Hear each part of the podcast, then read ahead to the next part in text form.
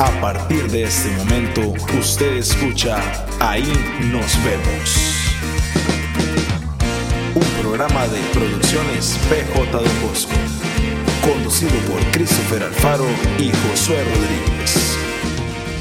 Buenas, bienvenidos a un programa más de Ahí nos vemos. Yo soy Christopher Alfaro. Y yo soy Josué Rodríguez. Y bueno, ya este es nuestro séptimo episodio. Ya llevamos rato sin grabar nada. Sí, ya llevamos bastante no grabar nada. Pero bueno, hoy tenemos unos invitados de lujo. Bueno, y yo creo que. Bueno, la gente siempre lee las descripciones y ya sabe quiénes son los invitados. entonces ahí como que ya pierde la mística. Pero bueno, es, es bueno introducirlos. Hoy tenemos aquí al señor Didier Macís Monje. Así con toda la formalidad del caso y hasta con corbata vino, entonces. sí. Y a la señora Emma Isabel Rodríguez Mejías o Mejías? Mejías, Mejías. Ay, Ah, muchas qué gracias. bonito. Bueno, y entonces, bueno, José, tal vez si nos cuenta así como rápidamente. Bueno, tenemos la dicha de tener a estos dos servidores de Dios en nuestra parroquia acá en Grecia y pues cómo no nos íbamos a entrevistar y tenernos en nuestro programa. Qué lindo. Esas personas que han ido a evangelizar a muchos lugares y pues no, bienvenidos. Es un honor para nosotros y para todos los escuchantes que estén acá con nosotros. No, y muchísimas gracias a los dos por habernos invitado el día de hoy y por el proyecto que están emprendiendo. Gracias a Dios que al fin nos invitaron. sí. Bueno, eh, la Al invitación, fin se nos dio amor.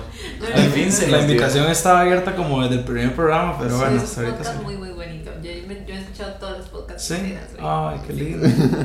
Bueno, esperemos que este, esperemos que este sea, sea, sea bien entretenido, porque tenemos ahí, bueno, para ir haciendo el, es como es los, el- los, ajá, los spoilers, al final hay, hay cosas bien interesantes, entonces Sí, para que lo escuchen completo.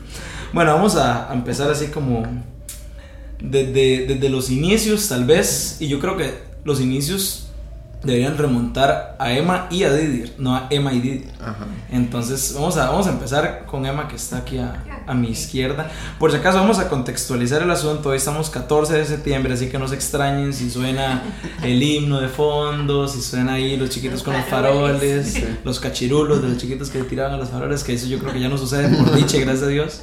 Pero bueno, no se extrañen. Bueno, Emma, Cuéntame. Emma, vamos a ver, ¿dónde, dónde nace ¿Dónde? Emma y dónde, dónde crece y qué hace? Yo nací en el Hospital San Francisco de Asís, aquí en Grecia. Crecí en barrio San Vicente de Grecia, que si bien ahorita ha sanado muchísimo en el contexto ahí, sí estaba todo el estigma social de que era el barrio marginal de la comunidad de Grecia y toda la cuestión. Entonces crecí en una escuelita humilde, pero de muchos valores, con grandes profesores. Eh, igual mi mamá y mi abuelita han sido pilares en mi educación, tanto intelectual como espiritual. Y tengo un hermano menor, yo soy la mayor, solamente somos nosotros dos. y uno más, mi mamá se vuelve loca.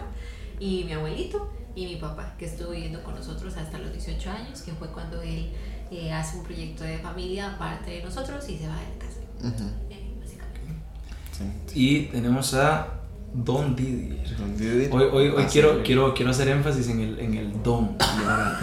Ya, que, ya que hoy, hoy se mudó para el podcast. Sí. En- cuando, cuando vean, cuando vean en, en las, en las redes de nosotros, cuando subamos la foto de los invitados, bueno, la foto se- ya se subió, digamos, cuando lo estén escuchando, esta foto ya subió. Pero, pero ahí van a ver porque es Don Didier. Bueno, Didier, que nos cuenta un poquito de la vida. Mi origen. Bueno, nazco un 22 de agosto de 1981. 38 años, gracias a Dios. Soy de la provincia de San José, del cantón de Acerrí, y un pueblito que se llama Vuelta de Jorco de Acerrí. Oye, de más creativo. El nombre es creativo, ¿por qué? Porque era un paso de carretas. Sí. en serio. ¿Dónde vas a dormir hoy? Allá en la Vuelta del Jorco. De- Y se quedó así. Eso se fue sintetizando, Vuelta de Jorco. Oye. Entonces, eh, nazco como el mayor de siete hermanos. De esos siete hermanos, tres ya están en el cielo. Tres hermanas que ya están en el cielo. Y de mis otros hermanos que ya están casados con hijos y haciendo un montón de cosas. Espero que buenas. Me están escuchando, que Dios los perdone. Ok, no, no. Y, y una, y una bendición muy grande. Allí, allí estudié. Estudié en la escuela Vuelta de. De, Vuelta de Jorco. Estudié en, en un liceo religioso que estaba en, en manos de los hermanos de La Salle. Liceo San Gabriel La Salle. Y eh, de- estudié después en la universidad, me formé y un montón de cosas, creo yo. Ahí vamos a ver, ya, ya que vamos entrando tal vez a, a la parte de, de estudios, que si bien es cierto, bueno, y no lo hemos dicho, Eh, igual eso viene en la descripción. De nuevo. Este, a, veces, a veces creo que decimos mucho, no deberíamos poner ni siquiera quiénes son los invitados, pero para que sea más interesante Sí, la hora de escuchar. Capítulo 7. Sí, y ya. Este, bueno, los dos como tienen la- realizan el, pues su, su, no sé, si su vocación la viven desde el matrimonio y, y el servicio del, del matrimonio, pero digamos, cada uno por aparte tiene sus, sus trabajos y sus, y sus labores en las que también, digamos, de muchas formas sirven a, a la comunidad del pueblo. Emma como psicóloga, cierto, ¿verdad? Y Didier, ay, Didier, queda como corto ponerle una sola palabra, es filósofo, educador, ¿qué más le puedo poner por ahí? Teólogo. Digámosle educador. Teólogo, educador. Se considera educador. Me considero educador. ¿Por qué ambos escoger eso? Ah, ya. A mí, por ejemplo, la psicología me llamó desde que estaba en el colegio, estaba en noveno y recuerdo que recibí la materia de psicología y me enamoré. y mi mamá siempre me decía que escogiera una carrera que yo pudiera hacer de gratis, que no sintiera aquel peso de llegar a trabajar. Y yo desde que empecé la psicología, todo el mundo me decía, no, no estudies eso, porque vea que hay muchos psicólogos, no hay trabajos, y definitivamente no hay muchos trabajos de psicología, uno no puede vivir exclusivamente en este momento en la psicología, pero es algo que a mí me encanta, y es algo que incluso hoy en día muchas veces hago de gratis, y que me fascina. Entonces estudié en la Universidad Latina de Costa Rica, para gloria de Dios me gradué con honores, después estudié teología del cuerpo en la Universidad de Dallas, y estudié también lo que era eh, diálogo, ciencia y fe en la, en- ¿cómo se llama? En la Facultad de Teología de Cataluña. ¿Y qué más era? Y ya, yo creo que está ahí. Y ya dice, y ya como si hubiera sido así Sí, como, ah, pero nada más. Nada más. No, no, no, no, es que uno conoce gente que ha estudiado cosas que uno dice, ay, qué envidia. yo, me, yo me considero siempre, chiquita. siempre, yo me siempre. considero chiquita. No, pero de por, sí, de por sí yo siento que uno nunca para de, de aprender y de estudiar y de, pues a- hay gente que termina sacando sus doctorados a los 60 años, 70 años y... Dije, pues estudio como tres cosas. ¿Sí? Bueno, y, Di- y Didier, y Didier, ¿de dónde viene la, la escogencia de, de esto? De, bueno, primero, yo la primera carrera que estudié fue ingeniería química. Ingeniería química. Ingeniería química en la Universidad de Costa Rica, entonces fue una experiencia bellísima. Amaba ingeniería química, me gustaba muchísimo. Pero justamente en la universidad siento el llamado a entrar al seminario. Ujú. Fue como una etapa de reconciliación con Dios, porque yo llevaba como nueve años de no hablar con Dios. Así, de, de forma Ujú. firme, de forma, de forma real. Quizás de nombre me llam- llamaba católico, pero no era católico. Entonces, eh, tengo ese llamado de vuelta a la fe en la universidad y un año después tengo el llamado de entrar al seminario. De, de una manera más fuerte tratar de discernir qué era lo que Dios quería de mí. Entonces entro al seminario, en, en la en el seminario, al menos aquí en Costa Rica, se estudia tanto la filosofía como la teología. Yo estudié toda la filosofía y estudié parte de la teología cuando estuve en el seminario. Entonces, a mi sexto año de seminario, yo ya había interiorizado, había orado y le había dicho a Dios, Dios, ¿qué quieres de mí? Y me dijo, no es el sacerdocio. Entonces yo, tranquilo, Señor. Gracias por esta etapa, salgo y a que tú me llames a lo que vos quieras. Entonces, una vez que salgo del seminario, eh, bu- bueno, busco trabajo, tengo opciones y me dicen que, que por qué no doy clases. Sí, Porque tengo la formación para darla, puedo Ujú. tener un- un- una, una equiparación para, para entrar a dar clases. Y justamente era en el colegio donde me había egresado. Entonces lo sentí como una forma de decir gracias. Ujú. Entonces me voy. Eran solamente tres meses lo que me pidieron que diera clases. Doy los tres meses y me encantó. Me encantó tanto que me quedé allí. Y sí, verdaderamente, eh, Diema dice que hay cosas que se hacen por, mm, por amor y no por, por tanto lo, lo que vayas a recibir. Sí. Yo soy de las personas que cree que, que si mañana me pegase, un domingo me pegase la lotería, yo iría a trabajar el lunes. Qué chido. Exacto, o sea, eh, amo lo que hago. Primero empecé siendo profesor de, de, de secundaria, terminé aquí en Grecia siendo profesor de primaria y también doy clases en, en, universidad. En la universidad. Qué bonito porque, bueno, yo creo que ambos, ambos trabajos, tanto la psicología como la educación, bueno, y en este caso la educación ligada pues a otras cosas como filosofía y teología, por ejemplo, pero educación y psicología ambos pues son de verdad actos de entregar amor, o sea, entregar amor a, porque usted sabe que usted está formando, ayudando a otras personas. Y, y no es, bueno, creo yo que no es de extrañarse que después tomaran la decisión de, de este de este caminar como de este. evangelización, tal No, vez. Culpa al padre Hermógenes. Sí. Sí. Ok, y, y yo creo que creo que deberíamos ir a eso, pero Pero démosle como un chancecito a esa historia, porque yo siento que antes más, antes de llegar ahí, hubo algo. Y fue, MID. ajá, ¿cómo, cómo, cómo se conocieron? ¿Por qué? Bueno, hay, hay mucha perspectiva en esto porque hay mucha gente que dice, mira, ¿será que, que le gustó a. a Emma y se salió del seminario? ¿La después? ¿O La- ¿Cómo, cómo pasó eso? Lo hicieron sacado. No, no, No, tengo ese poder. Sin esto no. Pero la- Va la de retro, va de retro.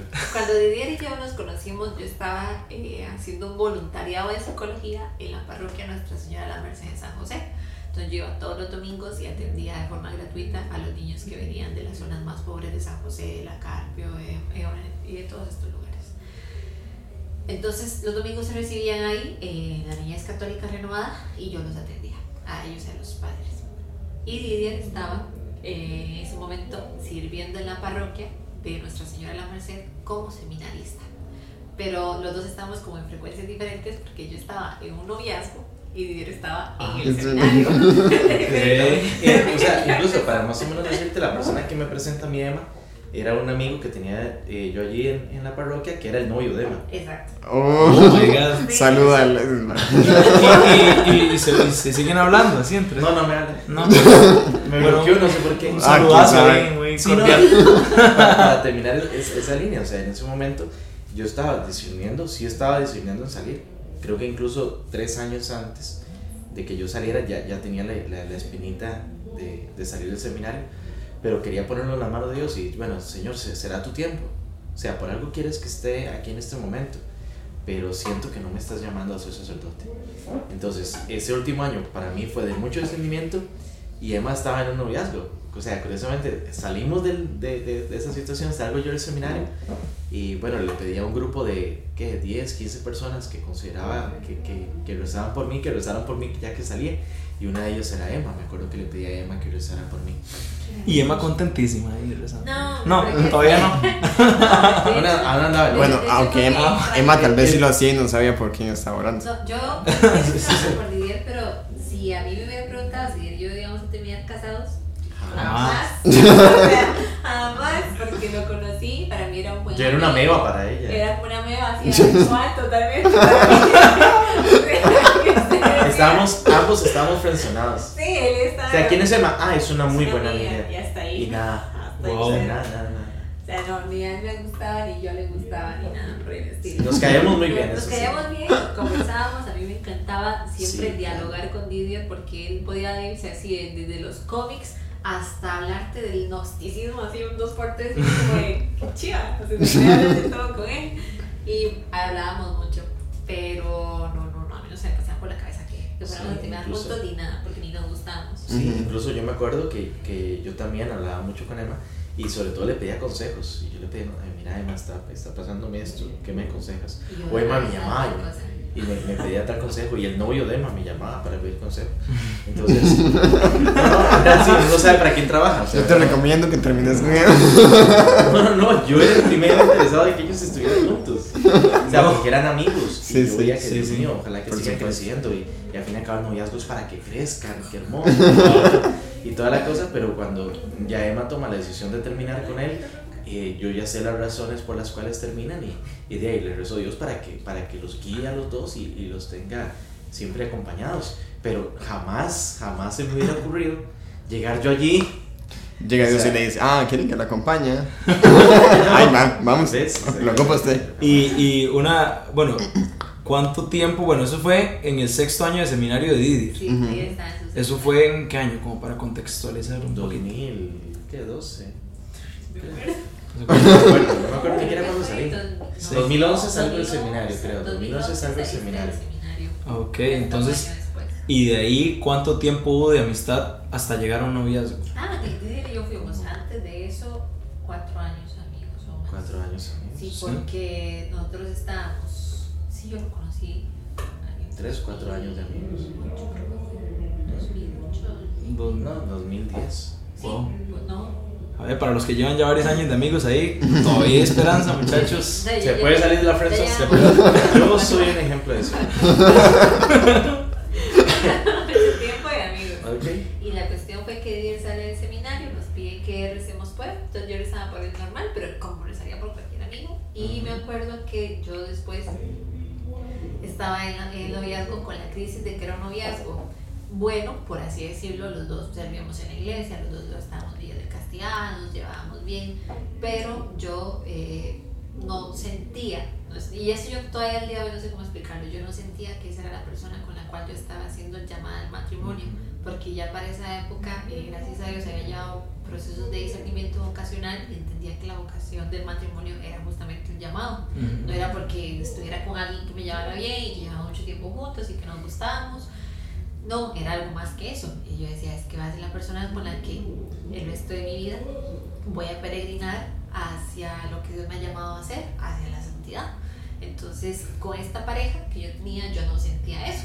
Y estaba aquel conflicto que yo digo, ¿cómo le digo que vamos a terminar si nos llevamos bien, si servimos en la iglesia, si no hay ningún problema, porque no me siento llamada al matrimonio con él? ¿Cómo le explico eso? Porque no parecía que fuera como, como, "Yay, ¿qué mal le pide a la vida? O sea, ¿qué, qué mal le está pidiendo a la vida si se lleva bien con él? La cosa es que hablando con el padre Bermúdez, él siempre me decía de que, de que de eso, que la vocación de matrimonio era como tal un llamado y que no era justo ni para mí ni para la otra persona que yo fuera a decirle acepto al Señor a alguien con quien yo sentía dudas. Entonces, con todo el susto del mundo, pero poniendo la confianza en Dios, yo terminé el noviazgo y se acabó. Entonces, claro, con su debido duelo y todo lo demás, y yo le decía, Señor, no sé qué voy a hacer. Como no sé a quién tienes para mí, porque si con este yo no sentía nada, ¿con quién será? O sea, ¿cómo será? Y la cuestión fue que se terminó el, novia- el noviazgo. Tiempo después, como seis meses o algo así, Más o menos, como seis meses. Sí, algo así, ya un tiempo después. Didier y yo eh, seguíamos siendo amigos. Un día me dice Didier que salgamos al cine, creo que fue. Es que teníamos, teníamos, como dos años, teníamos como dos años de no vernos. Y Sí. yo me acuerdo que yo, que yo estaba Sí, trabajando, yo había salido de trabajar en ese momento en, en Heredia. Y entonces no es que estábamos hablando, nos encontramos en, en el chat. Y ya le escribo, oye, ¿qué tal? Que hace tiempo que nos vemos. ¿Qué te parece eh, ir, ir al cine un día? Yo, genial. Claro. ¿Qué película vieron? No se acuerdan. Ah, los, los Minions. ¿Ah, sí? Ah, Sí, villano favorito. villano favorito, sí. Ah, villano favorito. Ah, wow. Sí, sí, Sí. cero romántico. Sí. No teníamos Bu- buenas intenciones de ellos. No, no, no, yo sabía. tenía, hombre, yo tenía las mejores intenciones. La, la idea era, era, era compartir con mi amiga, eh, con, la cual hablaba, con la cual me apoyaba y con la cual rezaba. sabía que rezaba por mí. E igual sabía yo que rezaba por ella. Ujú. O sea, nos fuimos y resulta que nos fuimos a ver la película, pero de ahí, en ese momento algo raro pasó. Es que era extrañísimo, Era porque era como que usted siempre ha salido con alguien que es su amigo toda la vida y de pronto usted lo ve a los ojos y siente como algo extraño. Como algo ahí en la pancilla. Que llevaban ya dos años sin verse. Con más razón, Ah, creo yo que llega a sentirse como. No como un año. No, no sé, Un año. Sí, yo, yo, yo, yo, Bueno, Sí, a- a- ¿verdad? está- no, están, no están viendo, pero, pero Emma, Emma se Sí. pone así como. como Como. se, se achicopala. Uy, sí. en aquel momento. Y, Qué ese día, lindo. y yo me acuerdo, era tan extraño. Me voy a salir con Didier al cine. Entonces, ella le cuento a mi abuela, mi abuelita y yo somos muy unidas. Y le digo yo, entonces empieza, empiezo yo a, bus- empiezo a buscar un vestido para ir a, a salir con Didier. Y me pongo yo, como, ¿por qué estoy buscando un vestido? o sea, yo salir con Didier. Era blanco, por Yo cierto, con encajes. Salí como Ah, ¿sí? Ah. con encajes, era. Era muy bonito. Se muy lució, bonito. se lució. Sí, sí, claro, yo, yo día arreglando y yo decía, ¿por qué me estoy arreglando? Yo dije, qué extraño, porque me estoy arreglando todo esto si es Didier. Yo, seguro es que estoy Le gusta. en mis días. Yo dije, seguro estoy en mis días, quién sabe qué. Entonces ya llegamos ahí, cuando yo vi a él y yo estábamos hablando, pero yo no podía sostenerla de la mirada. Y yo decía, ¿por qué no le puedo sostener? Yo me ponía súper chillada, pero aquello de que me hablaba, yo era como, no me hable, no me hable, no me hable. Viendo para otro lado de la, de la cosa que sentía. Yo extrañado, o sea, Sí, ¿por porque qué, nunca había por qué sido no me así. habla? ¿Qué, ¿Qué será que le pasó? ¿Que hice algo? No sé. Y entonces, bueno, vi- vimos la película, tomamos un café, conversamos un buen rato. Y cuando estábamos esperando el autobús para irnos al centro de, de San José, resulta que estaba Emma sentada, estaba yo en la orilla del camino, con las manos en los bolsillos.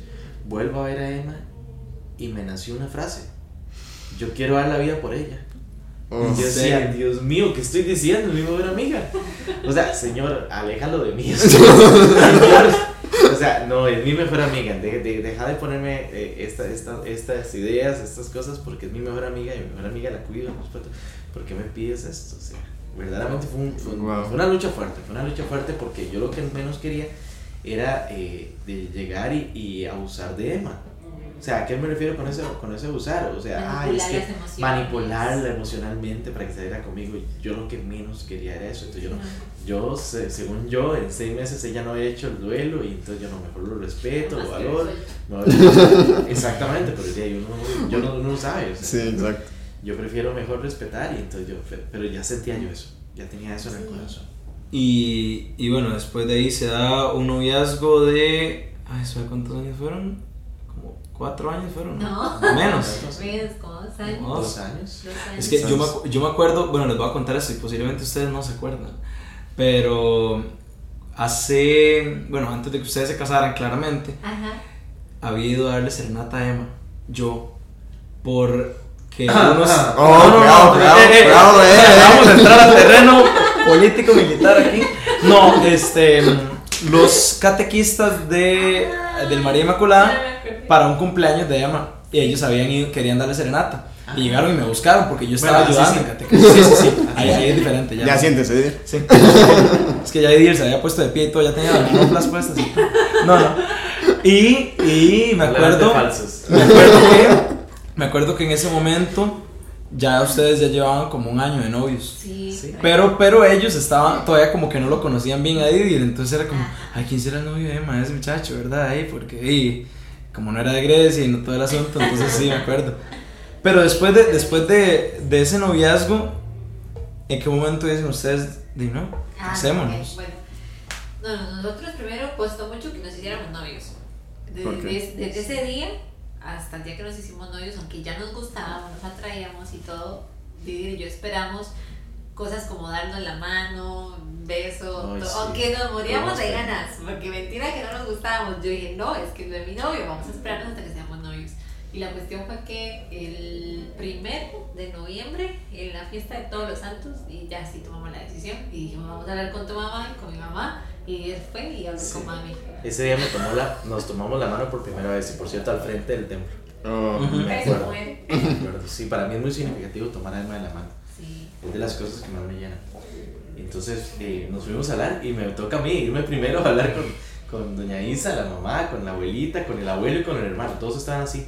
Eh, eh, en ese tiempo eh, Marvin, el hermano, eh, practicaba pesas y todo y tenía unos músculos gigantescos. ok, y se sientan así todos Ya y yo no, sentado en. Marvin. No, el efecto rebote. Ya no. Ah, bueno, sí, pero en ese momento llego yo y, y, y llego a ver a, a, y Emma estaba en el cuarto y estaba la mamá, estaba la abuelita, estaba el hermano, estaba el abuelo, todos ahí sentados y con una silla enfrente. O sea, yo me sentí como si fuera un paredón. Aquí no salgo vivo. Y ya llego, me siento y me preguntan, ¿qué es lo que usted pretende con él? Yo, uy, wow. La- se la tiraron bueno, así. Entonces, llego yo y bueno, yo lo que quiero hacer es construir matrimonio. Sí, sí, se la dijo. De una vez. De una vez. Sí. Iniciando el noviazgo. Primer Wow. día, primeros días. Wow. Eh, lo que quiero hacer es construir noviazgo. Pero claro, habíamos hablado mucho de eso antes de ser novios. Ah, sí, claro. Porque decíamos Sí, que las conversaciones de amigos era de. Y, y si vos el día de mañana tuvieras hijos, ¿te gustaría que fuera una escuela pública o privada y por qué? O sea, o sea, Cantadísimo, ya que le gustaba, no, no, no quería decir. No, no, no. Oye, A lo que vinimos. Ah, sí. Entonces, Hablemos de esto. Bien, me decía, ¿qué opinas vos del el trabajo, la mujer y el hogar? Oye, le pregunté a Adil, ¿qué opinas vos sobre el trabajo en el hogar y el esposo? Entonces, todas esas cosas era porque yo decía, yo necesito, analizar este... A este prospecto. Este prospecto. ¿sabes qué? Y bueno, así fue, ya nos hicimos novios. Cuando estábamos de novios teníamos claro que queríamos construir matrimonio, entonces continuábamos yendo al Santísimo, a veces viajábamos un fin de semana, dos horas cada uno para vernos una hora y esa hora nos íbamos a la misa y después nos despedíamos y era todo lo que nos veíamos en una semana. Y pues nos escribíamos casi que a diario, sí, a diario, salvo cuando teníamos trabajos o algo así. Dios entonces bendiga el internet. Lo atrapábamos muy tranquilo, sí, y ahí. Ya cuando llevábamos un año y medio, creo que era, un año y medio de novios, ya sí hablamos más seriamente de matrimonio. Y aunque todavía nos faltaba terminar de estudiar y todo eso, nosotros pensamos, que cada uno puede hacer su futuro por aparte, pero qué bonito va a ser construir el futuro juntos. Entonces ahí fue donde dijimos, sigamos los dos, nos casamos y seguimos estudiando, nos seguimos apoyando y al día de hoy Lidia todavía está en la universidad, yo todavía sigo estudiando y ¿por qué? Porque a veces sentíamos de que hay gente que es como, no, hasta que ya tengamos la casa, el carro, el lote, el jacuzzi y todo, ya casémonos. O sea, como, y nosotros decíamos, y no, pero es que también lo bonito es poder ir juntos construyendo ese futuro, apoyándonos. Cuando Díaz se graduó, yo voy a sentir esa graduación como si fuera mía, porque he estado ahí detrás apoyando y todo, y, se siente como un logro nuestro. Claro, sí. eso es cierto. Sí. Y eso, de ahí, o sea, estoy, estoy yendo como muy breve porque, porque faltan, faltan, falta bastante. No te preocupes. Pero... Eh, Nosotros nos comprometimos el 19 de septiembre del año 2014 aquí. En Grecia. ¿Y se casaron? El 18 de abril del año 2015. Ah, bueno, hubo bastante tiempo de preparación desde el compromiso hasta el Septiembre, octubre, noviembre, diciembre, noviembre, marzo, abril. Ocho meses. Siete meses. Siete meses. Sí, bastante en realidad. Y bueno, como brincándonos ciertas, ciertas como detalles y todo, pero de ese, de ese matrimonio, o bueno, tal vez eso venía desde antes, pero el, el deseo de, de servir como pareja, digamos, de, de ayudar a otras parejas y todo eso, ¿en qué momento? Desde nosotros ya en solitario lo teníamos, porque Diego servía por su parte, era catequista y demás, y yo servía por mi parte. Cuando nos hicimos novios, no vimos, o, o sea, no, no contemplamos ser novios para simplemente estar viéndonos el uno al otro. Desde el primer día buscábamos qué hacer, entonces buscábamos ya sea servir en la liturgia, en la parroquia, servir como catequistas, y después empezamos a ver que pedimos incluso en, en, la parroquia consejería para novios porque el primer día sacamos cita con, me acuerdo, eran con, con estos chicos, con Denis y Carmen, y dijimos, queremos llevar consejería a nuestro noviado para llevarlo bien. Nos analizaron, ¿cuál es el problema que tiene? No, nada, es que venimos a prevenir los problemas. venimos a prevenir los problemas. Y se quedan, ¿cómo? Sí, es que venimos a prevenir problemas, ¿cómo nos podemos llevar mejor? Y ahí ellos dijeron, no, ya sigan haciendo esto y esto y esto, y era lo que ya veníamos haciendo. Entonces ahí también nos aconsejaron, porque no se dedican también a poder acompañar a sus amigos que están en noviazgo, a, a, realizar actividades sociales donde ustedes hablen. Y empezamos, por ejemplo, a salir entre parejas de amigos que estaban de novios y las conversaciones eran de hablar sobre la castidad, nos íbamos a comer una hamburguesa y hablábamos, ¿cómo le estás haciendo para, eh, por ejemplo, fomentar la oración en pareja? Y ellos nos decían y nosotros les decíamos y después llegaban otros amigos hasta que llegó un día que una amiga nos dijo, mira, tenemos una actividad, ¿les gustaría ir y dar una charla? Y dijimos, si el Señor lo manda, está bien. Lo preparamos, lo pusimos en oración, hicimos una novena antes de dar la charla, ofrecimos ayuno y demás y fuimos. Y cuando fuimos, eh, les gustó mucho. Y yo, bueno, bendito Dios, para gloria de Dios. Y después se dio otra invitación, y después otra invitación. Y así, de la nada, cuando nos dimos cuenta ya no alcanzaban los fines de semana, porque ya todos los fines de semana teníamos algo. Wow. Sí, sí, fue creciendo, quizá tal vez hasta cierto punto sin esperarlo, puede ser. Porque sí, yo creo que de, de, todo esto que los ha llevado, o sea, supongo que todo ha sido como muy inesperado. Para mí todo, todo, todo ha sido inesperado y y que saltáramos de evangelizar así de manera presencial, la manera de las redes sociales, fue culpa del padre Bermúdez. Ah, sí, porque el padre Bermúdez era mi director espiritual y entonces yo a él siempre, él siempre manejó una dirección espiritual en la que hablaba con vos, te dejaba preguntas y te ponía un diario espiritual a que fueras escribiendo lo que iba pasando durante ese mes. Yo le llevaba los escritos y él me decía que le gustaba, que los compartiera, que hablara con otros jóvenes. Él es, él era y es salesiano, entonces él es de, su, carisma, exacto, de su carisma es de, de estar de, de compartir, de la amistad, de la alegría. Y entonces dije, bueno, está bien. Y un día él poco sabía de, de internet, pero sí tenía teléfono celular. Yo creo que tenía WhatsApp. Y un día me dijo, así como, que por qué no lo compartía con el mundo. Y yo, como que compartía con el mundo? Eso, internet, ya yo no sé qué es eso, pero tú lo subes y lo pueden ver de otros, otros jóvenes. Y él insistía, insistía, insistía. La cuestión fue que un día estoy yo en el Santísimo y había visto en YouTube unos videos que antes habían videos de todo, de cómo fumar, cómo hacer drogas, venderlas, y en YouTube había de todo. Y estoy yo en el Santísimo y le digo yo, ay Señor, ¿por qué en redes sociales no habrá gente que promueva tu mensaje, tanta falta que hace, qué bonito sería que hablen de ti en internet? Y me quedo viendo yo así el Santísimo y me quedo al Padre Hermoso que estaba confesando y yo así como, no puede ser. no puede ser, me lo estoy Ahí está la respuesta. Sí, no puede ser. Y hablé con Lidia, le conté y era apuntadísimo. Sí, sí, claro, hagámoslo. Y yo, y porque me da mucho susto. Yo Sí. soy de, bajo perfil. Aunque no, la gente no lo crea, cuando ya estamos haciendo una cosa de esas, me da, me da, me da cosas. Sensación. Y lo. Y ahí empezó. Y ahí empezó. Ahí el blog de Emma y Didier. El blog de Didier. Bueno, y, y sí, para la gente que tal vez no los conoce y que tal vez está escuchando acá el podcast, pues de historia de esto hay yo creo que muchísima historia más, pero también tenemos unos segmentos bien entretenidos. Eh, vamos, a ir, vamos a ir por partes. Vamos a ir al primero que, que ya es habitual de este podcast. Ya es la séptima vez que lo hacemos y me siento muy feliz de esto porque no hemos eh, desfallecido del Sí. Es el icono del blog. Sí, ¿Cómo se llama el, el segmento? Se llama 18 preguntas random que nadie más le va a preguntar, pero nosotros sí se las vamos a preguntar. Y bueno, como, como nos dijo nuestro querido amigo Tony Corrales, eso no está bien en locución. Pero nosotros no somos locutores, entonces lo hacemos. Bueno, vamos a empezar. Son, son preguntas de respuesta corta. Y pues ahí. Una. Y una, o, o bueno, si los dos quieren contar, pues ahí sabrán. O ahí se vuelven a ver y, que el que quiera, al que le caiga el guante que se lo plante, como dice. Bueno, sueño de niño, Ser arqueólogo, eh, ser egiptóloga. Quería ser egiptóloga. egiptóloga. Sí. Eso es como arqueólogo, pero de Egipto. Ahí en. Egipto, qué chido. Qué específico. Me moría de ganas por ser egiptóloga. No sé por qué. ¿Yo ser mayordomo o científico? Mayordomo. Wow. Sí, me encantaba servir, me encantaba Sí. servir. Andar con ustedes. Primer cosa que hacen cuando se levantan y última antes de irse a dormir. La consagración a la Virgen María en la mañana. Y, rezar- y, Y rezar. el teléfono.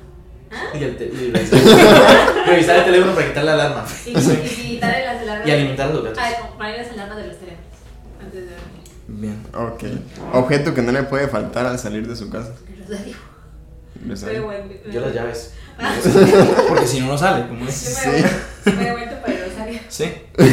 Un juguete que conserve cuando eran niños. Ay, sorry. Yo ya ninguno, todos los tienen mis sobrinos y ya los despedazaron.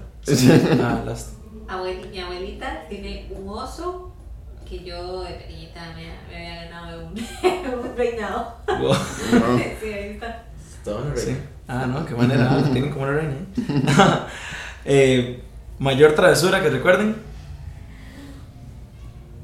Le quebré a mi mamá una pecera gigante con Uh. un montón de peces. Uh.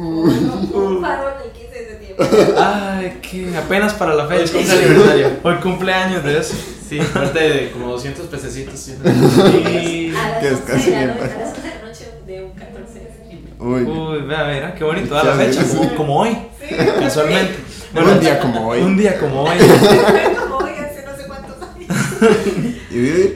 Mi mayor travesura fue eh, organizar una mejenga en la sala de mi casa, romper una, una fuente y tratar de pegarla con goma para que mami no se diera cuenta. Wow, qué, qué evidente. Excelente. Grandes soluciones con Didier. Este, después, el mejor hábito que tienen. La lectura. Mm, Sí, definitivamente. concuerda. ¿eh? La lectura. Leemos mucho. Bueno, Josué, se- Josué se- extravió. Sí. Este, ¿y un mal hábito que les gustaría cambiar? Ay. Empieza tú.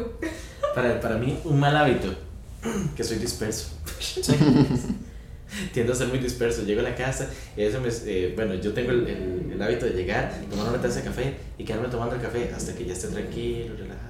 Pero en eso me voy y cuando me di cuenta se fue media hora. Y ya había que acomodar o hacer comida o hacer otra cosa. Y yo, mira, ¿en qué me fue el tiempo? Sí. El mal hábito que yo tengo es que yo nunca dejo preparada la ropa el día siguiente. Entonces en la mañana corro a buscar la ropa y la mayoría de veces voy así arrugada con para el trabajo. Entonces tengo que cambiar eso. Bien, bien. ¿Cuál es la mayor fobia? Las alturas. Las alturas. Yo Para lloro un avión. Para mí también las alturas, pero ya lo he superado mucho. Sí, ya, ya, ya les tocó. Me da miedo. ¿Qué les gustaría lograr antes de sus 50 años? Individual y como pareja. Está viva. Sobreviví. Bueno, de- dependiendo del contexto, si uno lo considera antes de los 50 años es ya. Porque Ya. están, entonces, de, que gracias que estamos vivos, digo. Antes de cumplir 50 años. Ah, yo saqué una maestría. Escribir un libro. Sí, un libro. Sí, yo, yo me iría a las maestrías. Escribir un libro. Y ya como pareja, eh, ser papás y haber llevado a nuestros hijos al kinder y a un desfile de faldas. Sí. Oh. Sí. Qué lindo. Eh, ¿Qué consejos se darían a ustedes mismos en la adolescencia? Ah. A me me Yo diría, tranquilo, no te preocupes, ya, todo va a salir bien. Sí. Sí, porque me preocupaba mucho, yo me llegaba a estresar mucho. Era muy estresado. Sí, yo era muy, muy estresado por todo. Yo decía, tranquilo, las cosas van a salir bien, no le des tanto peso a lo que digan los demás o lo que hagan los demás, trata simplemente de ir de ir siendo tú. Bien. Son de las cosas más...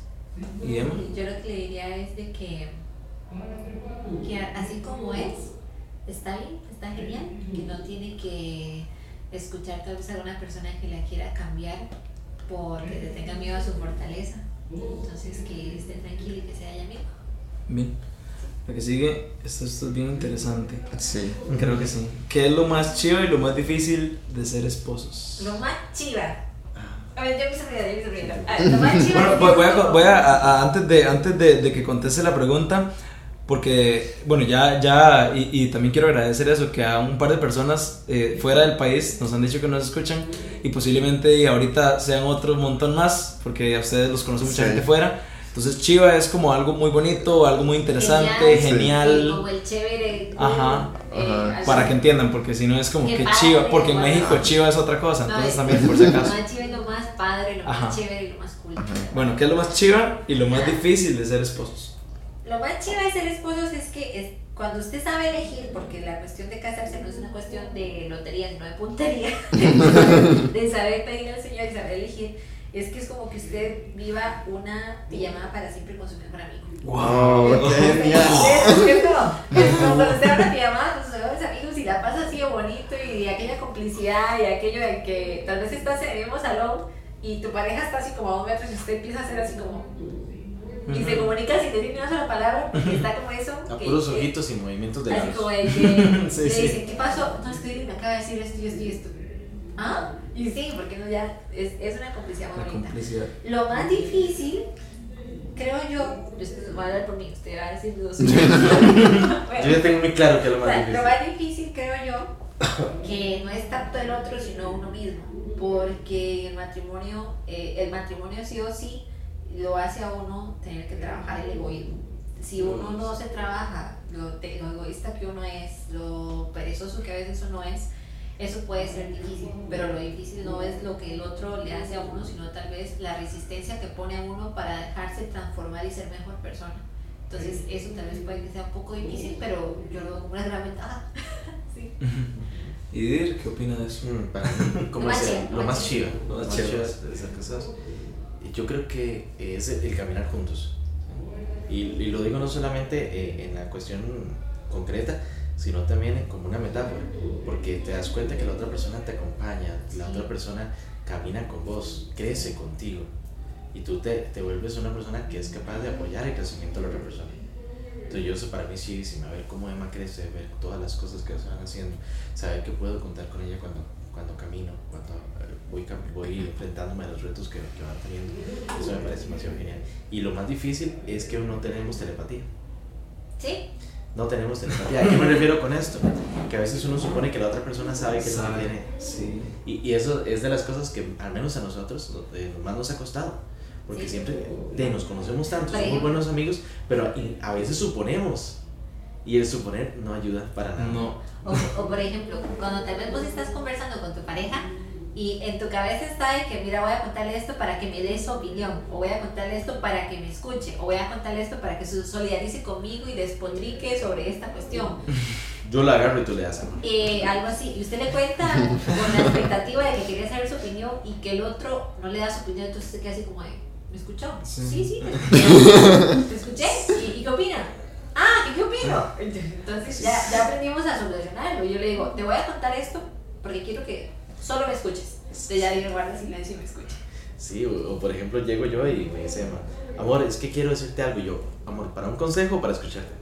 Entonces ya automáticamente se, se adapta a esa realidad. ¿Por qué? Porque son diferentes las necesidades de la otra Sí. persona. Y cambian, hombre, Ujú, cambian. O sea, esta mujer de la que yo me enam- me, me enamoro todos los días, todos los días cambia. Y no estoy diciendo nada. O sea, siempre me llegan actualizaciones del, del, del software de. Exactamente, si pudiéramos decirlo con eso, pero es un, un- Wow. una, una hojita de, de unas 2 millones, 2,35 por 10 a la 36 eh, actualizaciones nuevas. Y a todo le dije, ok, cuando, cuando hice el contrato inicial. No lo leyó. No, decía, acepta Emma y yo, al acepto la salud y la enfermedad, la progreso y la riqueza. O sea, todo lo que es ella lo acepté. Sí, Wow. incluso los cambios. Sí, porque va a cambiar. Y Sí. también ha cambiado mucho. Y es parte de seguirnos eligiendo todos los días, aunque el otro sea diferente. Hay gente que dice que se casa y dice, ah, es que ya no es el mismo de antes. Por supuesto, no va a poder ser el mismo Sí, toda la no vida, no va a poder ser no cambia. Es volverse a elegir. Exactamente. La que sigue, José. Persona que les gustaría conocer. Ay, Juan Pablo II. o, o, o. Yo- Bueno, ya casi llegamos ahí. Persona que esté viva, que quieran conocer. Ah, bueno, De, de todos los tiempos, eh, bueno, que, que esté, que Que esté viva. Que esté fallecida o viva. No, que esté viva. que esté viva. II, O sea, que pudieran todavía, que pudieran. Ah, Juana Benedicto. de Arco. Ay, demasiada gente. Ben- Bueno, bueno, de los vivos, Benedicto XVI me encantaría, pero me encantaría, yo llegaría y le diría, disculpe, hable. Yo Ya. escucho nada más. ok, algo así. Y, y personas, por ejemplo, de otro tiempo, de otra época, no sé, hay, hay, tantos. es tu Ah, crush. Edith Stein. sí. Edith Stein es su Edith crush. Stein, no sé si me encantaría conocerla en su época de ater, o en su época de, de Ay, conversa, o en su época como... como Tolkien. Sí, Tolkien sería. Tolkien. Pero sí, Ay, conocer a Stein Chesterton. depende en qué época. Creo que todo sería A interesante. Chesterton. Ok. bueno. em, em, o sea, ah, ¿Quién era su ídolo cuando eran niños? Cuando era niño, Sí. mi papá. Sí. Sí. Mi abuela. Me acuerdo, mi abuela. Qué. Qué chido. Si, pudiera haber nacido en otra época, ¿en qué época les hubiera gustado nacer? Híjole, suave. Ay, es que es genial. Tengo como La del tres o príncipe cuatro. Alberto. ¿Cuál? La del príncipe Alberto y Victoria. En la época victoriana. Solo por vestir así. Ah, no, hombre, nada que ver. No, no, no. Es que me diré formal. No, no, nada que ver. Yo- a mí me nada gusta que mucho ver. vestir formal, me encanta Yo, vestir a formal. mí me gustaría Sí, además no le gusta tanto haber que nacido formal. En el Perú colonial cuando estaban vivos Santa Rosa de Lima, San Juan Macías y San Martín de Porras. Porque no tú tres pájaros, yo solo tiro. Qué chido. Ahí ese es uno. Ah, yo me voy con San Juan de la Cruz y me voy con Lorenzo sí. Loyola y me voy con. tú te hubieras ido a la España cuando estaba vivo Ah, San Juan sí, de la la Cruz, San Ignacio y de Santa. Teresa de Ávila. Sí, porque la también uno, de mis crushes espirituales es San Ignacio de San Loyola. Ignacio de Loyola. Sí. Después, ¿quién más? Sí, hubiera esa- pegado una. Yo, yo me hubiera ido para esa época. Hubiera ido para los de San Martín de Porres y San Ignacio. Eh, y a Santa, ¿cómo era? Santa Rosa Santa Rosa de Lima y San Juan Macías. Bueno, la, la, la pregunta que sigue ya casi que nos la contestaron Sí, antes, que fue la de los personajes históricos. Entonces, bueno, vamos Ah, ¿puedo decirte otros que Sí, bueno, cuéntenos, A mí me gusta mucho la historia. A mí me encanta la historia. Me enloquece lo que es el personaje histórico de la reina Isabel la Católica. Ujú. Porque hay mucho estigma con ella sobre el tema de la conquista, los españoles y demás. Pero cuando uno lee, por ejemplo, la parte de todos los edictos que ella eh, promulgó, su diario, su formación y demás, esa mujer era increíblemente espiritual a- pesar de la época en la que vivió. O sea, que era una época que, pues, que se las traía. Y el personaje de Isabel la Católica es sumamente fuerte, no solamente a nivel psicológico, sino también en la parte espiritual. Entonces me gusta mucho. O sea, esa señora me hubiera gustado conocer. Mm, ok. ¿Y su personaje? Mi personaje histórico. Sí, Ya dije, San Ignacio. muy bien. San Ignacio ahorita está. ¿Será? Ok. Si no pudieran dedicarse a lo que hacen ahora, sus profesiones, ¿qué les hubiese gustado hacer? Enfermería como mi mamá. Enfermería. Dir. Profesor. Sí. No, no lo cambien. No, no, no, no, no lo cambiaría. No lo cambiaría. Es algo que me llena muchísimo. Ok, Ok.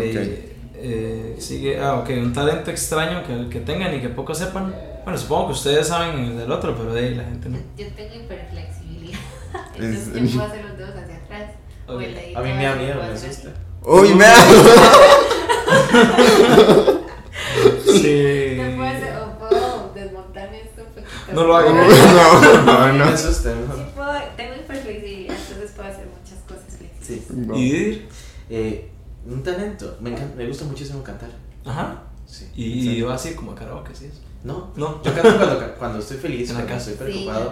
o sea, yo canto en el camino. O sea, usted me encuentra, generalmente la gente me juzga muy raro porque es, es muy serio afuera. Pero yo soy de las personas que puedo ir caminando por la calle vestido increíblemente formal y cantando. Sí. Canta desde los pollitos hasta cosas clásicas, miras que Qué bonito. Qué chida. Y un dato suyo que poca gente sepa de ustedes. Acertísima.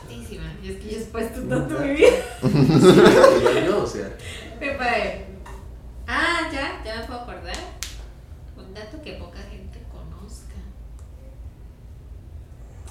Difícil. Cuando estaba pequeñita me tuvieron que resucitar porque estuve sin respiración como una hora, más o menos. Tuve un ataque de asma en una fiesta del trabajo de mi papá. Me llevaron al hospital y llevaba como una hora sin respirar, ya iba morada y tuvieron que resucitar. Sí, una hora con asma. Tenía como dos, tres Bueno, años. si por ahí. fuera enfermedad, mm, gracias a Dios estás bien. Gracias a Dios. Eh, para mí, si fuera enfermedad, tuve tuberculosis. Sí. Cuando tenía en primaria tuve tuberculosis, eh, me pegué la rifa.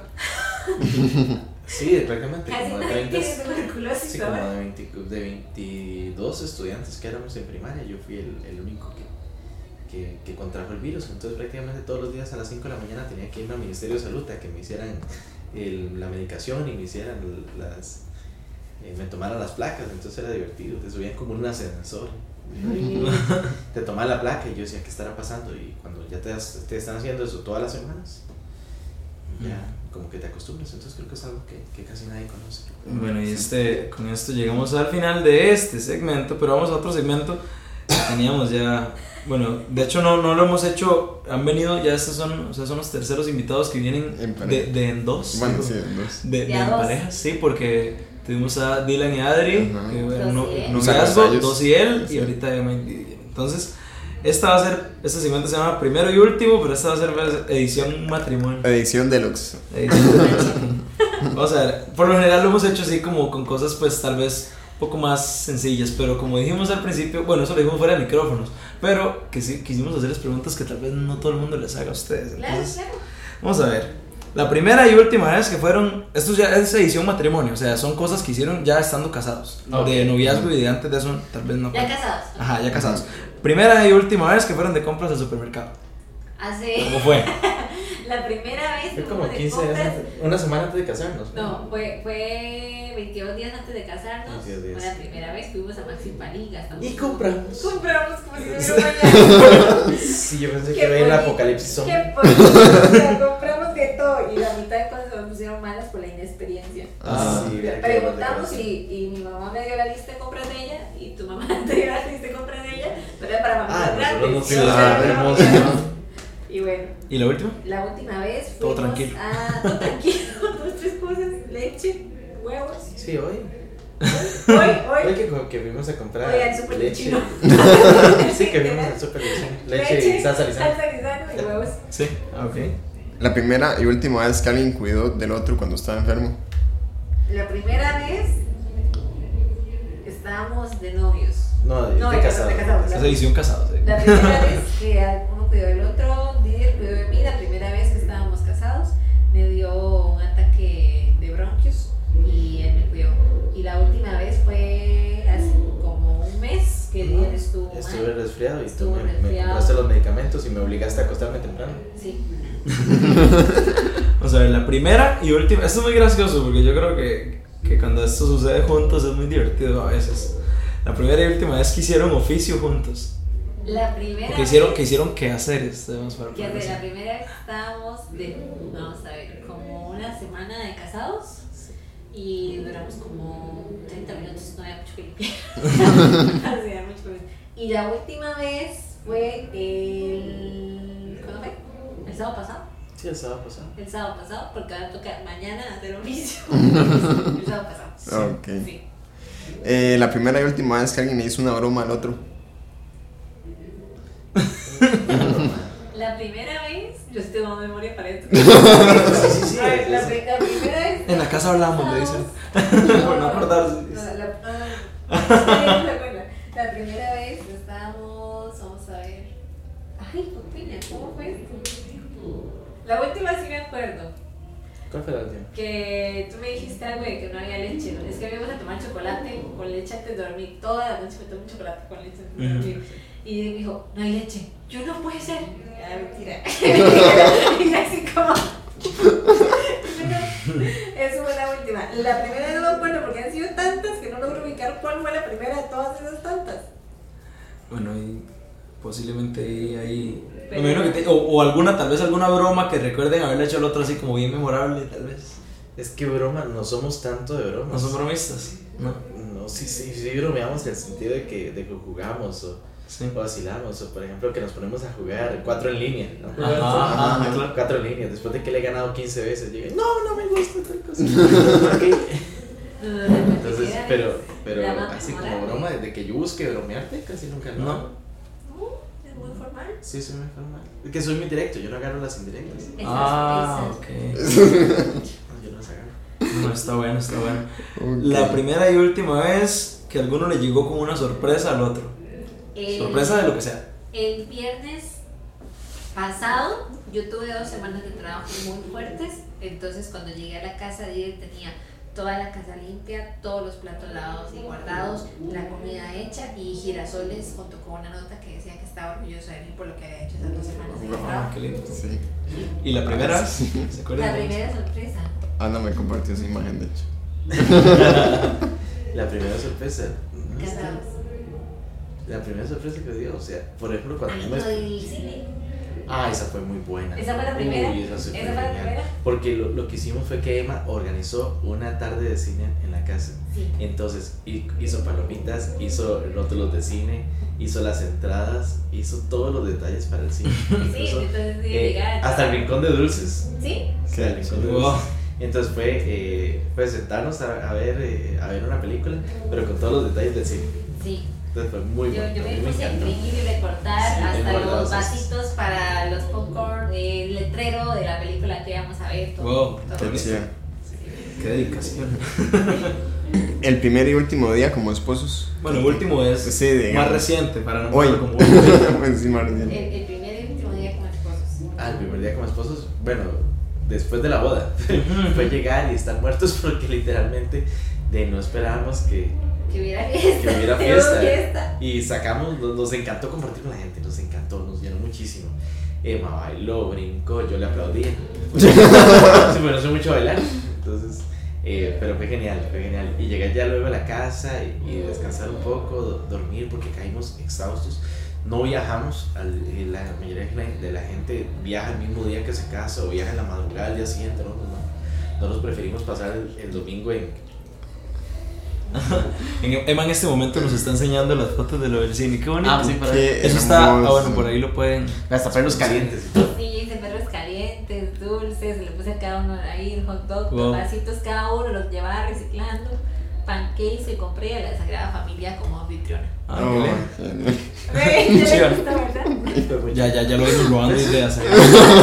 Ese fue el primer día. Y el último día fue hoy. hoy, el último día, de, nos levantamos temprano, relativamente a las 8 de la mañana. No fue tan de madrugada, pudimos darnos unos minutos más. Y fue de yo calentar tamales mientras Emma se alistaba, porque Emma tenía que ir a dar terapia.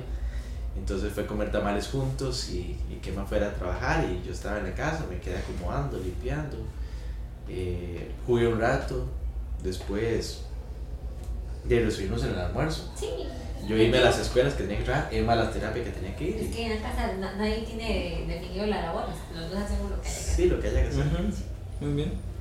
Y la última de este segmento de primero y último. Primera y última oración juntos, como esposos. En las mañana mañanas consagración. hicimos la consagración a la Virgen María, Ujú. todas las mañanas despertar. Y la primera creo que fue incluso cuando rezamos juntos en la, en la, en la celebración de la boda. Sí. La, la primera fue, la primera oración fue después de la bendición con la canción de Como el Padre me amó. Ujú. Y yo nos tomamos de la mano y empezamos a rezar y yo lloraba, lloraba, lloraba, lloraba. la. Qué lindo. Sí. Bueno, este es, este es nuestro segmento. Y bueno, hoy, hoy el programa yo siento que podría dar para hablar como una hora más. Y yo estaría feliz. Y yo feliz. Y por qué no incluso esperar una segunda parte. Sería muy interesante. Sí. Sería muy interesante y hacerlo con otro tipo de cosas. Bueno, entonces al público que nos lo pida ahí, Sí, y vamos sí. a hacerlo de fijo. Pero bueno, vamos llegando como al final de este, de este episodio. Yo siempre digo cuánto llevamos grabando como para tener una noción, pero puede ser que dure menos, pero llevamos 53 minutos. Sí.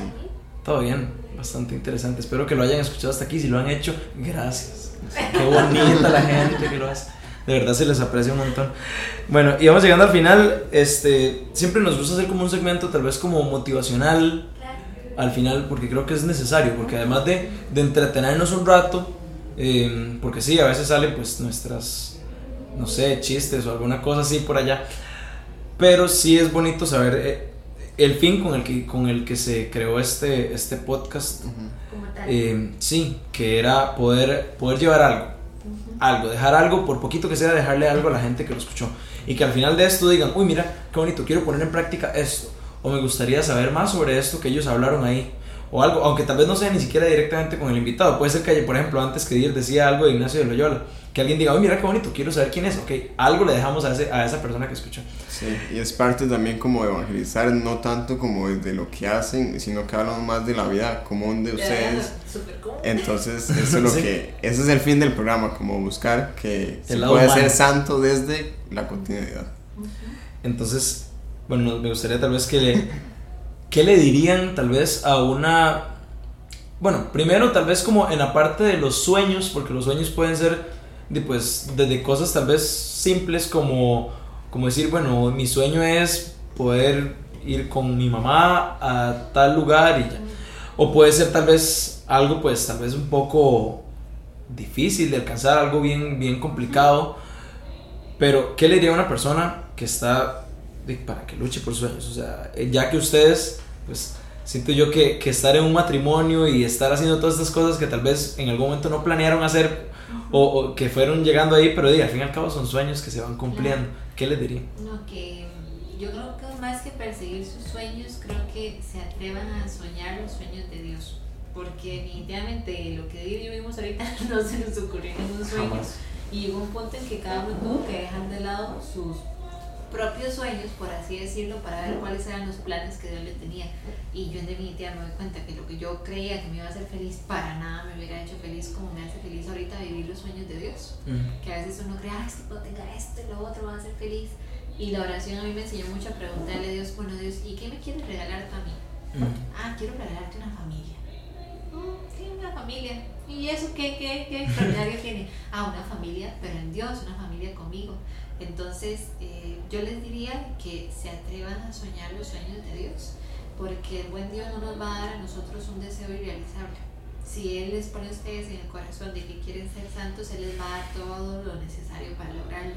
Si les quiere poner en el corazón de que sean sacerdotes, aunque se vea difícil, eh, Él les va a dar todo lo que sea necesario para que sean unos santos sacerdotes. Si por ejemplo vienen de una familia que ha sido disfuncional, que se han separado, que ha habido muchas cosas, o que tal vez la palabra amor o para siempre no sea algo que parezca real o que parezca alcanzable para cada uno, Dios no les va a dar un deseo irrealizable. Si Dios les pone en su corazón de que les quiere regalar una esposa, una esposa cristiana, que puedan tener los hijos que Dios les quiera regalar, Él se va a encargar de cumplirlo. Entonces, más que todo yo les diría que confíen en Dios, porque la, la historia que Él tiene, las propuestas que Él tiene para cada uno de nosotros son mil veces mejores de lo que uno puede soñar por, por nuestra propia cuenta. Cuando uno sueña con Él, sueña hasta la eternidad. Así es. Y, y en el caso de, por ejemplo, alguien, eh, poniéndolo tal vez como en general hacia las vocaciones, pero tal vez más específico, alguien que diga, es que me gustaría llegar en algún momento a casarme. Incluso aunque tal vez en este momento no tenga ni un noviazgo ni nada así, Claro. y, y lo vea tal vez como algo lejano, o a las personas que están ya en un noviazgo y a punto de casarse o empezando un noviazgo, o incluso a la gente que ya está en matrimonio, ¿qué les dirían? Bueno, mi primer consejo sería de que el proyecto más grande que ellos tienen en sus manos es ellos mismos. Y lo que hacemos nosotros es, eh, nuestra misión es ir construyendo nuestra propia santidad. Ser parte de esa obra con Dios, de ir construyendo personas santas. Porque nosotros le pedimos a Dios, ay se Señor, agradece". envíame una María. Pero ni siquiera le llegamos a los zapatos a San José. Sí. Entonces, eh, de no le pidas a Dios un- una María si no estás dispuesto a crecer como San José. San Juan Bosco decías que no le pides a Dios una mujer hasta haberle demostrado que eres un hombre. Exactamente, entonces en ese sentido lo que le- les pido a las personas es que no busquen afuera, no busquen afuera, Dios va preparando los caminos y va haciéndolo de, de una manera tan sabia y, y tan paciente porque Dios se toma su tiempo porque quiere hacer cosas buenas con vos. Pero preocúpate por, por crecer tú mismo, por crecer tu relación con Dios. Porque al fin y al cabo a veces buscamos a una persona que nos llene lo que Dios es el único que, donde Dios es el único que puede llenar. La relación de pareja tiene que ser siempre el reflejo del amor esponsal que uno tiene con Dios y nunca un reemplazo del amor a Dios. O sea, y a veces uno busca tal vez en la otra persona que me venga a llenar solo aquellos vacíos que solo Dios me puede llenar. Exacto. Sí, sí. Entonces, eso sería lo primero. Busquen construirse como ustedes mismos, ya sea que estén viviendo un noviazgo, que estén viviendo la soltería, que estén viviendo, viviendo un matrimonio, tienen que cuidar su relación con Dios. Sí, Porque Dios es el único que nos puede enseñar a nosotros quiénes somos, que nos puede enseñar cómo amarnos a nosotros mismos. si yo descuido mi relación con Dios, yo no tengo nada que darle a Didier. Porque yo soy un ser finito, yo no produzco amor. Yo puedo ser un canal del amor de Dios hacia Didier, pero yo no soy la fuente del amor. Si yo quiero que Didier se sienta amado, que se sienta feliz, que se sienta pleno y que llegue a ser santo, yo no puedo darle ninguna de esas cosas. Todas esas cosas solamente nacen de Dios. Yo lo que puedo hacer es ser un instrumento en manos de Dios para que Él pueda alcanzar la santidad. Bueno, y qué bonito, qué bonito que quede esto aquí. Sí. Y bueno, esperamos de verdad, yo creo que ya es hora de irnos casi despidiendo. eh, por varios motivos, porque también ya es, ya es tarde. ¿verdad? bueno, no, no es tan tarde. Hace hambre, hace hambre. Hace hambre también. Sí. Sí. Bueno, y también están Vamos a invitados. un podcast dedicado a las chicas, a los chicos. De... Qué lindo. Qué chivas. sí, Qué lindo que saliera, qué lindo que acá salgan muchas. Y eso es una cosa que a mí, a mí- al menos a mí me, me gusta bastante y es poder eh, que a partir de estas cosas, o sea, estas cosas me refiero no solo al podcast, también por ejemplo al servicio de ustedes como un matrimonio, eh, a la labor específica de cada uno de nuestros trabajos, eh, poder inspirar a otras personas. Y no es que uno, que uno diga, voy a hacer esto para que a alguien le den ganas de hacerlo, no. Pero cuando eso sucede, eh, es bonito y también, digamos, saber que, que esas personas que si están escuchando a alguien en este momento y dicen, mira qué bonito, me gustaría hacer un programa sobre esto. Sí. O me gustaría llegar al matrimonio y saber que, bueno, acá en ese momento, y lo digo así, pues tomando el atrevimiento de ustedes o tres que están acá, que también tienen esas personas para, para, para un apoyo. Que si alguien no sabe cómo, y pues de, y si en algo podemos ayudar, y pues para eso estamos y para eso estamos haciendo esto mismo. Entonces, de motivar a la gente, de verdad, si alguien tiene una idea y pues les parece un toque imposible y difícil de alcanzar, pues a- al final no es tan difícil. Al final simplemente es cuestión de saber y querer hacerlo. Y hacerlo pues con, con amor también, además de... Decían, decía una vez, creo que fue un sacerdote, que eh, los tú descubres, ah, no, fue Cotelo, el, el direct- este director de cine, que decía, tú te das cuenta cuando algo viene de Dios, cuando, cuando crees que es imposible para ti. Porque las cosas posibles solamente las hacen los hombres, lo imposible lo hace Dios. Qué chido.